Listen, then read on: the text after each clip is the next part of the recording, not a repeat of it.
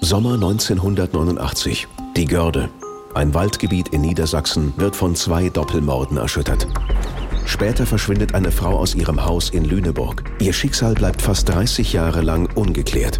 In allen Fällen war Kurt Werner Wichmann ein eiskalter Serienmörder der Täter. Ich habe das immer so beschrieben, dass ich mein Treffen mit Herrn Wichmann so empfunden habe, als ob jemand die Tür zu einem Kühlraum aufmacht und dann kommt eisige Kälte. Die Geheimnisse des Totenwaldes. Der Podcast aus der Reihe NDR Dokocast erzählt die Geschichte einer jahrzehntelangen Ermittlung in einem der spektakulärsten Kriminalfälle Norddeutschlands. Da war ich dann bei ihm zu Besuch.